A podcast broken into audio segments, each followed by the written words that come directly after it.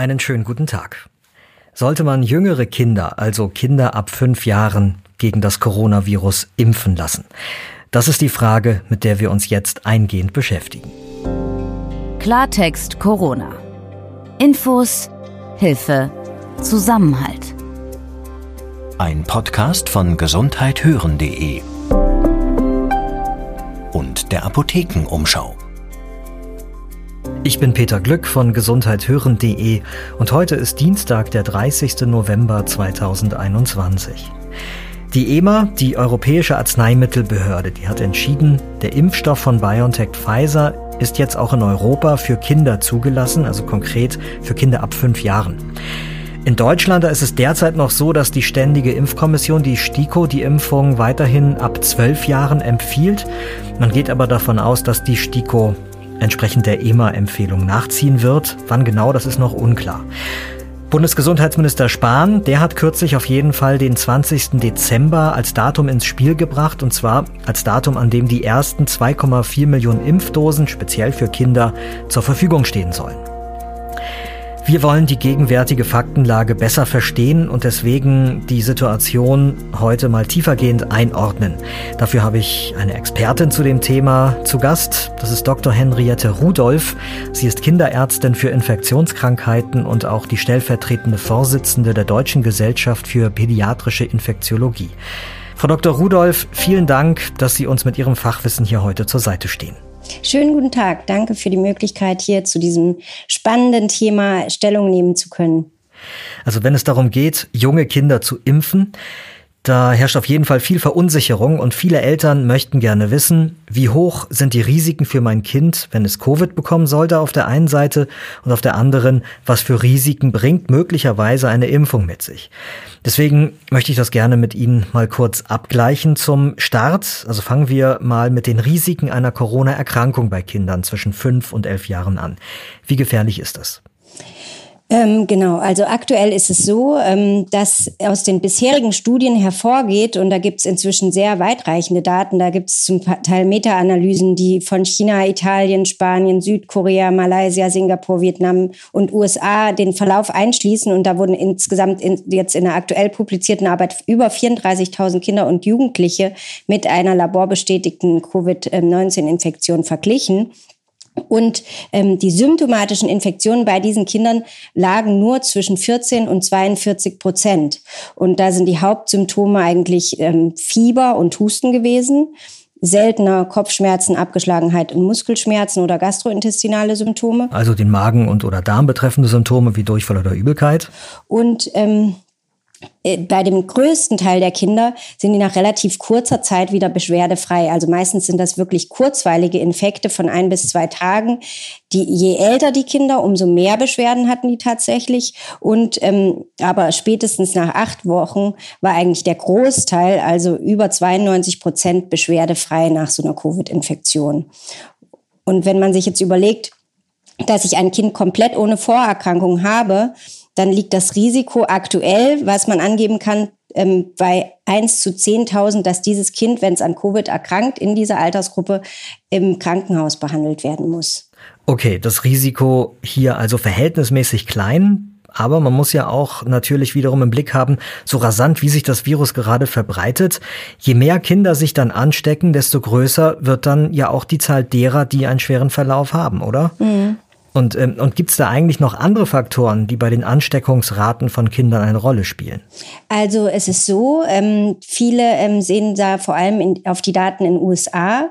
Ähm, da ist es so, da gibt es Regionen, die eine gute Impfungsrate bei den Erwachsenen haben und Regionen, wo sie eine, eher eine schlechte Impfungsrate bei den Erwachsenen haben. Und die, wo sie eine sch schlechte Impfungsrate haben, da haben wir auch eine sehr hohe Gruppe an Kindern, die ähm, erkrankt sind. Also schon seit Ende des Sommers hat das angefangen und die ähm, Amerikaner Amerikaner haben dann auch berichtet, dass zunehmend Kinder auch stationär aufgenommen werden mussten und auch stationär behandelt werden mussten. Und diese Daten waren primär erstmal beunruhigend, weil man dachte, das liegt auch an Delta. Delta scheint ähm, schwerwiegendere Verläufe zu machen. Wir haben ähm, zu diesen Daten parallel ähm, in Deutschland gerade von der Deutschen Gesellschaft für Kinderinfektiologie so ein Survey gestartet, wo wir zum einen die ähm, Daten von den hospitalisierten ähm, Kindern mit Covid-Infektionen abfragen, aber auch von denen mit diesen PIMS und ähm, zu dem wir später noch kommen. Mhm. Und da konnten wir diesen Trend nicht bestätigen. Da es scheint sogar eher so, dass die Delta-Variante eher weniger schwer verläuft bei den Kindern. Und ähm, wie kommt das jetzt zu dieser Schere zwischen äh, USA und Deutschland? Ähm, wir würden das aktuell so erklären, dass natürlich zum einen in den USA die Kinder ähm, deutlich höheres ähm, Adipositas und ähm, weitere Vorerkrankungen haben als in Deutschland ähm, und das Gesundheitssystem anders ist als bei uns. Also das ist ja, je nachdem, wenn man jetzt in einer ländlichen Region ist, eher schwieriger mit der medizinischen Versorgung und dauert dann wahrscheinlich auch länger, bis die im Krankenhaus sich vorstellen. Und dann sind sie vermutlich so schwer erkrankt, dass sie tatsächlich dann auch schwerere Verläufe entwickeln. Wir konnten jetzt in Deutschland bisher trotz der angestiegenen Zahlen noch nicht bestätigen, dass wir mehr stationäre Aufnahmen gesehen haben und auch mehr Kinder äh, mit schweren Verläufen. Im Gegenteil, wir sind im Moment ziemlich ausgelastet mit anderen Infektionen, die jetzt durch, ähm, durch den langen Lockdown letztes Jahr diesen Winter Fahrt aufgenommen haben und ähm, können jetzt also sagen, das ist ein Bruchteil der Patienten, die wirklich mit einer Covid-Infektion behandelt werden, stationär in Kliniken. Mhm. Sie haben es gerade angesprochen, ähm, dieses PIMS-Syndrom, ähm, damit, das bringt uns schon zur nächsten äh, Frage. Das hängt ja so ein bisschen, also ich würde es gerne mal koppeln mit diesem Risiko für Long-Covid. Mhm. Das ist ja so das eine, wo ich gerne wissen würde, wie ist das so mit dem Langzeitrisiko? Mhm. Was weiß man da?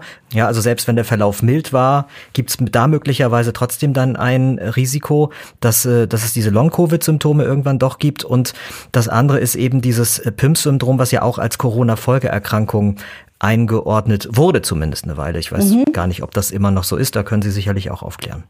Genau, ich würde das einmal ähm, nacheinander am besten ähm, ja erklären, weil das doch ein bisschen komplex ist. Also das Long-Covid ist ja bei Erwachsenen schon relativ gut definiert als Erkrankung, die eben mit vermehrter Müdigkeit, Kopfschmerzen und Belastungsbeschwerden einhergeht. Und da gibt es ganz einen definierten Katalog an Symptomen, die die Patienten aufweisen und auch sehr viele Daten. Aber bei Kindern ist das deutlich schwieriger zu erfassen. Denn im Moment ähm, arbeitet da auch eine, ähm, eine Arbeitsgruppe dran, intensiv überhaupt eine exakte Definition für das Kindesalter zu erstellen stellen.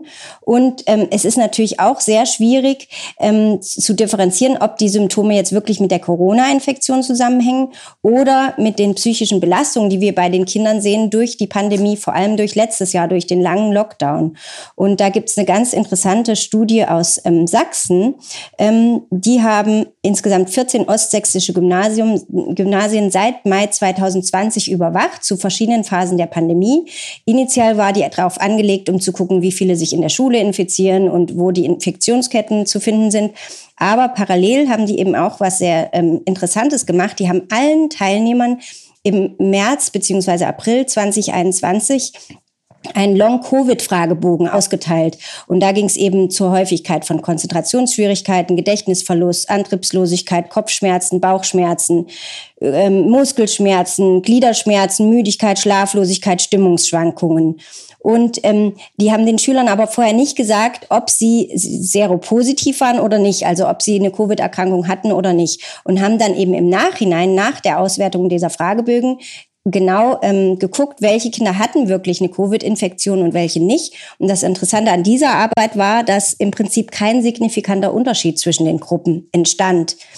Und insofern ähm, ist es ziemlich schwierig, im Moment dieses Long-Covid-Krankheitsbild wirklich im Kindesalter da Aussagen zu treffen, weil es halt sehr komplex ist.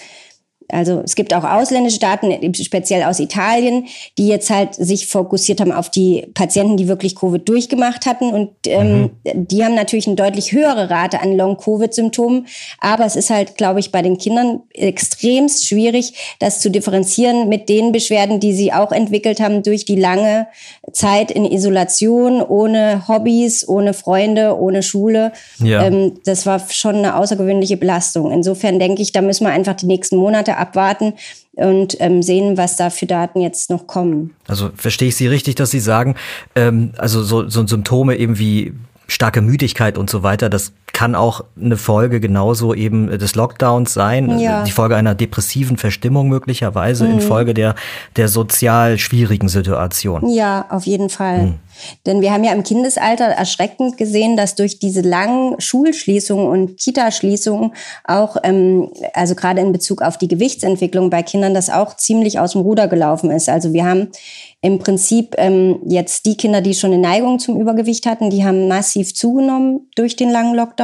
Und die Kinder, die sowieso eine Neigung zu einer Essstörung oder eher Untergewicht hatten, gerade so die jugendlichen Mädchen, die haben nochmal ihre Perzentilen verloren, also nochmal Gewicht abgenommen. Also wir haben, wir sehen in der Praxis quasi fast nicht mehr so normalgewichtige Kinder, sondern also man sieht eigentlich durch die Bank weg, eigentlich durch die breite Masse bei fast allen Kindern Nachwirkungen von diesem langen Lockdown. Also wenn ich mal zusammenfassen würde, korrigieren Sie mich, wenn ich das äh, falsch tue, bitte. Was die Ansteckungsgefahr angeht oder die, was die Gefahr eines schweren Verlaufs angeht, da sehen Sie das Risiko weiterhin bei Kindern sehr niedrig. Ähm, was das Risiko bei Long-Covid angeht, da sagen Sie, da wissen wir einfach noch nicht äh, viel, aber was wir auf jeden Fall wissen, dass auch die diversen äh, Folgen de, des Lockdowns äh, schwere Folgeschäden äh, zum Teil mit sich ziehen. So ist der aktuelle Stand der Daten zumindest. Dann müssen wir jetzt noch, wie angekündigt, auf das Thema PIMS kommen, also diese teils schwerwiegende Corona-Folgeerkrankungen, die bei Kindern beobachtet wurde. Dabei kann es unter anderem zu hohem Fieber, Hautausschlag, Übelkeit unterbrechen und teilweise auch zu Organproblemen kommen. Wie ist da die Lage? Wir haben dafür in Deutschland ähm, ein Survey, auch über die Deutsche Gesellschaft für Kinderinfektiologie wo die Krankenhäuser dazu angehalten sind, die PIMS-Fälle zu melden. Und Stand 28.11. hatten wir bis jetzt seit Beginn der Pandemie 468 PIMS-Fälle. Mhm. Und ähm, Folgeschäden von diesen 468 Fällen für ganz Deutschland hatten nur 6,4 Prozent. Genau. Insgesamt sind Jungen etwas häufiger getroffen als Mädchen. Und international scheint es eher so, dass das eher so die älteren Kinder, die betroffen sind, also eher so um die neun Jahre plus minus. Mhm. In Deutschland komischerweise waren es eher jüngere Kinder. Also da waren äh, fast die Hälfte der Kinder, also 42 Prozent jünger als sieben Jahre. Und ähm, nur ein Drittel gehörten der Gruppe sieben bis zehn Jahre an und ein Drittel waren über elf Jahre alt. Genau, also insgesamt ist es in Deutschland ein sehr seltenes Krankheitsbild und was uns auch aufgefallen ist, gerade anhand von diesem Survey, dass es ähm, gerade während der Delta-Variante noch seltener geworden ist mhm. und glücklicherweise auch relativ gut, guten Verlauf nimmt und gut behandelbar ist, wenn man es wenn man's rechtzeitig feststellt und behandelt. Okay, Gut, danke für die Einordnung an der Stelle. Dann lassen Sie uns jetzt mal ähm, zu den Risiken der Impfung schauen, also ähm, bei jüngeren Kindern. Was, was ist da bisher bekannt? Genau, also ähm, die Impfung an sich, dieser mRNA-Impfstoff von BioNTech, das Combinati, das ist ja schon sehr gut erforscht an den Erwachsenen und ähm, Jetzt gab es eben aktuell die Zulassungsstudie, ähm, die im September bei der erstmal bei der amerikanischen Food and Drug Association eingereicht wurde zur Zulassung und dann ein paar Wochen später auch bei der EMA, bei der Europäischen ähm, Gesellschaft für Arzneimittelzulassung. Und ähm, die hatten zwei Kohorten. In der ersten Kohorte hatten sie etwas über 2000 Probanden und äh, zwischen fünf und elf Jahren und davon etwa 1518 Patienten, die zwei Impfungen im Abstand von drei Wochen erhalten hatten. Der Impfstoff ist derselbe wie der für die Erwachsenen. Allerdings nur ein Drittel der Dosis der Erwachsenen. Und ähm, dann hat die ähm, Food Drug Association in Amerika gesagt, sie brauchen aber noch ein bisschen mehr Daten. Deswegen hat man noch eine zweite Kohorte eingereicht. Und das waren dann nochmal weitere zusätzliche 1400 Patienten. Also für die mhm. Zulassungsbeantragung hatte man knapp 4000 Patienten, die diesen Impfstoff erhalten haben in der Altersgruppe zwischen fünf und elf Jahren. Und in diesen beiden Kohorten gab es keine schwerwiegenden Nebenwirkungen. Und wenn man das vergleicht mit den Kindern zwischen 12 und 16 Jahren, dann waren die Nebenwirkungen sogar sehr, sehr viel geringer. Also die Hauptnebenwirkung war eigentlich so ein Schmerz an der Injektionsstelle und ähm, ähm, Fieber war auch eine Nebenwirkung, wobei das auch deutlich seltener war als bei den 12- bis 16-Jährigen. Ähm, auch Kopfschmerzen und Müdigkeit waren deutlich seltener als bei den 12- bis 16-Jährigen. Und ähm, Weitere schwerwiegende Nebenwirkungen wurden bisher nicht berichtet. Und ähm, was man dazu sagen kann, dass während diese Zulassungsbeantragung ähm, lief, ähm, beziehungsweise von der FDA abgeschlossen war, das ist jetzt ähm, ungefähr drei Wochen her, sind ja jetzt in den USA inzwischen auch die Impfkampagnen gestartet und da sind jetzt noch Daten von über zwei Millionen Kindern dazugekommen. Mhm. Und auch bei diesen Kindern hat man bisher keine schwerwiegenden Nebenwirkungen feststellen können. Das ist auf jeden Fall schon mal äh, beeindruckend, diese Zahl. Ähm, ein Risiko, über das ja auch schon äh, viel berichtet wurde in, der, in den letzten Monaten, das war die Herzmuskelentzündung, die vereinzelt aufgetreten war infolge einer Impfung bei Erwachsenen. Ähm, Gibt es dieses Risiko auch bei Kindern? Weiß man da was? Genau, das ist eine wichtige Frage. Also da möchte ich einige Sachen vorab sagen. Also insgesamt ist es ja so, dass ähm, die Covid-Infektion auch ein Risiko der Herzmuskelentzündung mit sich bringt.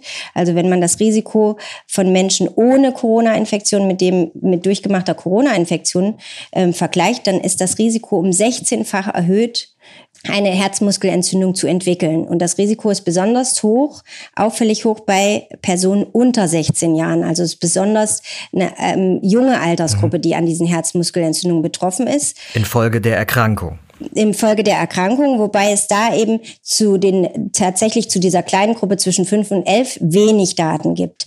Aber ähm, die ähm, FDA hatte dazu auch so einen sogenannten Benefit-Risk-Ratio berechnet, weil sie natürlich wissen wollten, ist jetzt in der Altersgruppe ähm, fünf bis elf, wo ja die Erkrankung relativ milde verläuft, das überhaupt gerechtfertigt, dann so eine Impfung zuzulassen, die eventuell potenziellen Risiko so einer Herzmuskelentzündung mit sich bringt.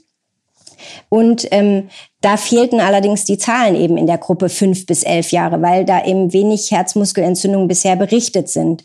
Und ähm, man weiß aber von der Gruppe von den zwölf bis 17-Jährigen, dass ähm, das hat man allerdings nicht direkt in der Zulassungsstudie gesehen, sondern erst als man dann eben breitflächig die Impfung angewendet hat, dass tatsächlich ähm, Jungs ungefähr ähm, durch die Impfung ein Risiko von 1 zu 17.000 haben, eine Herzmuskelentzündung entwickeln. Bei Mädchen ist das Risiko 1 zu 100.000 in der Gruppe von den 12- bis 16-Jährigen. Und ähm, das, äh, die, diese Herzmuskelentzündungen verliefen aber alle relativ leicht und sind bisher alle ohne Folgenschäden ausgeheilt. Wobei da natürlich Langzeituntersuchungen jetzt über die nächsten fünf Jahre laufen, wo die regelmäßig kontrolliert werden, um das genau abschätzen zu können. Aber im Moment sieht es so aus, dass in der Gruppe von den 5- bis 11-Jährigen, obwohl da jetzt über eine, zwei Millionen Kinder zumindest die erste Dosis erhalten haben, wurden bisher noch keine Herzmuskelentzündungen berichtet. Und da muss man allerdings auch einschränkend noch wieder dazu sagen, dass aber ähm, der Großteil der Herzmuskelentzündung auch erst nach der zweiten Impfdosis und zwar ungefähr zwei bis drei Wochen im Nachhinein entstanden ist. Also muss man da die nächsten Wochen noch abwarten. Und ich denke, das ist auch ein wesentlicher Faktor, warum die STIKO sich im Moment noch Zeit lässt mit der Entscheidung, weil sie gerade diesen Faktor eben besonders als wichtig einschätzt, um das noch genauer abzuschränken. Also zusammenfassend kann man sagen, das Risiko ist wahrscheinlich sehr, sehr gering nach der Impfung, mhm. die Herzmuskelentzündung zu entwickeln. Ähm, aber ganz ausschließen kann man es im Moment noch nicht. Gibt es Vorerkrankungen bei Kindern, wo man sagen würde, ja, hier ist es mit Sicherheit ähm, sinnvoller, darüber nachzudenken, das Kind impfen zu lassen? Und auf der anderen Seite gibt es auch Vorerkrankungen, wo äh, eine Impfung Kindern schaden könnte. Genau, also inzwischen weiß man, dass es ganz klare Risikogruppen für einen schweren Corona-Verlauf gibt, auch bei Kindern. Die sind im Wesentlichen relativ ähnlich zu den Risikogruppen bei Erwachsenen. Aber bei Kindern ist es insbesondere auch Trisomie 21 und primärer Immundefekt, das ja bei Erwachsenen eher selten ist, die ähm, eben die Kinder prädisponieren für, einen, für einen schweren Verlauf. Ähm, Kinder unter einem Jahr sind besonders gefährdet.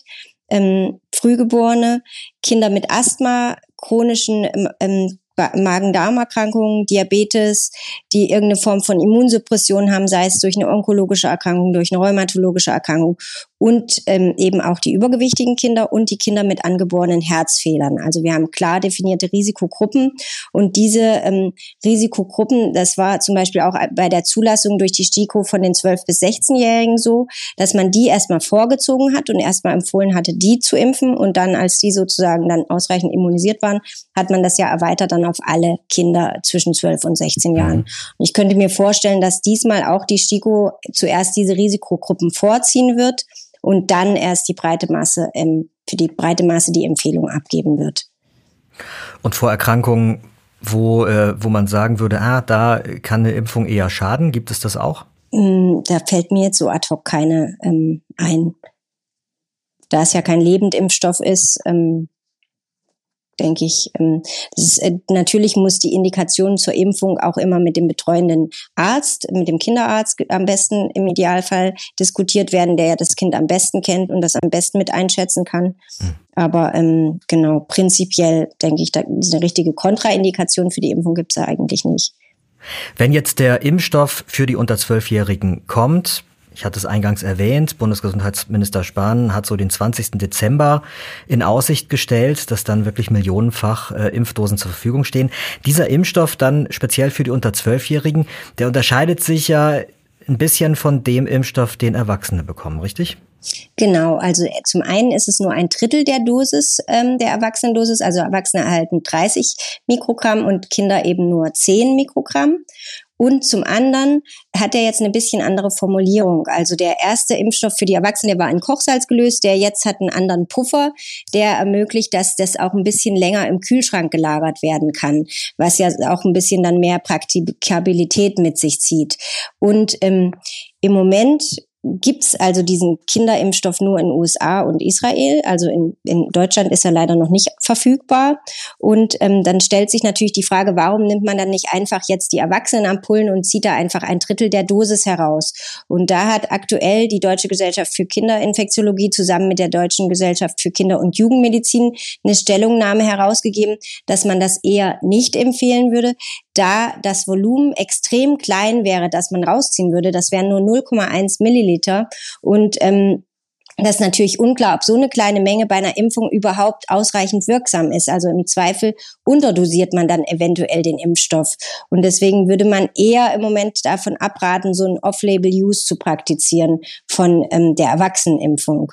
Natürlich ähm, kann ich aus der eigenen Erfahrung äh, ähm, sagen, dass ähm, einige Kollegen, die jetzt ähm, mit Risikopatienten zu tun haben, jetzt zum Beispiel Kindern mit Trisomie 21, ähm, die natürlich extremst gefährdet sind, auch diese Off-Label-Praktik praktizieren. Und da gibt's auch ähm, jetzt so ein ähm, Online-Forum, wo sich ähm, Eltern und Ärzte zusammengetan haben, um eben so ähm, Termine für solche Off-Label-Impfungen zu ähm, kommunizieren. Ich persönlich finde das ziemlich schwierig im Moment. Also so schwierig das ist in der aktuellen Situation mit den ansteigenden Zahlen, ähm, muss man doch einfach noch ein bisschen Geduld haben, denke ich, bis wirklich dieser Kinderimpfstoff verfügbar ist. Also von diesen sogenannten Off-Label-Impfungen, also wenn man den Erwachsenenimpfstoff einfach geringer dosiert an Kinder verabreicht, da höre ich jetzt, dass davon würden Sie eher abraten und, äh, und Sie plädieren dafür, auf den Impfstoff speziell für Kinder zu warten. Ja, so würde ich das aktuell sagen. Es ist natürlich alles im Fluss im Moment und ähm, es kann nächste Woche schon wieder ganz anders sein. Aber zum aktuellen Zeitpunkt haben wir uns als Fachgesellschaft dazu entschieden, ähm, auf die ähm, wirkliche Kinderdosierung zu warten, um eben Fehldosierungen zu vermeiden. Frau Dr. Henriette Rudolph, vielen Dank für das Gespräch und die vielen Informationen. Ja, vielen Dank für die Einladung.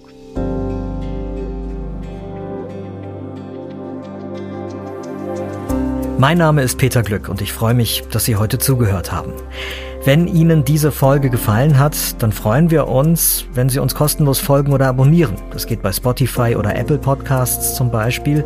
Und Sie bekommen dann immer sofort Bescheid, wenn es eine neue Folge von uns gibt, immer mit einem wichtigen Aspekt zur Corona-Pandemie. Klartext Corona. Ein Podcast von gesundheithören.de und der Apothekenumschau.